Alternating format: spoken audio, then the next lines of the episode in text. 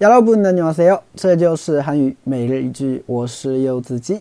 今天想跟大家一起分享的句子是这个：이런스타일은키큰사람들이입는거아니야이런스타일은키큰사람들이입는거아니야이런스타일은키큰사람들이입는거아니야이런스타일은키큰사람들이입는거아니야啊，这种款式不是个子高的人穿的吗？ 啊啊，其实我呢个子不是很高啊。那我看韩剧啊，韩剧里面呢一些男主对吧，都长得特别高，一米八几是吧？然后穿那种长款的衣服呢，都会特别的帅啊。所以有一次呢，我也买了一件比较长的衣服，结果我朋友就说了，嗯，이런스타일은키큰사람들이입는거아니야这种款式不是个子高的人穿的吗？对吧？人家穿起来啊到膝盖，你穿起来到脚踝，是吧？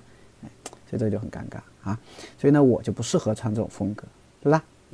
好，这个句子再来一遍啊。이런스타일은키큰사람들이입는거아니 야？ 那이런스타일은키큰사람들이입는거아니 야？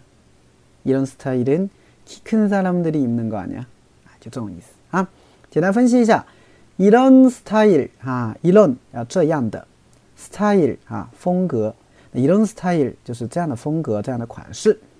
키큰사람들啊，키큰사람呢就是个子高的人 啊，个子高呢叫키크 다， 对吧？或者키가크 다， 加一个助词가也行，对吧？所以키큰사람啊，或者키가큰사람都行，都是个子高的人啊。那个子高的人입는거아니 야？ 啊，입다呢是穿，对不对？那입는거아니 야？ 就不是这样子吗？嗯，这种风格不是个子高的人穿的吗？ 근데 이런 스타일은 키가 아니 키 큰 사람들이 입는 거 아니야? 이런 스타일은 키 큰 사람들이 입는 거 아니야? 哎，这个句子里面有一个地方它叫 입는 거啊， 这个입다加上了一个는啊，这个地方有音变，读的时候呢要读成 입는 啊 입는 입는 啊，所以키 큰 사람들이 입는 거 아니야?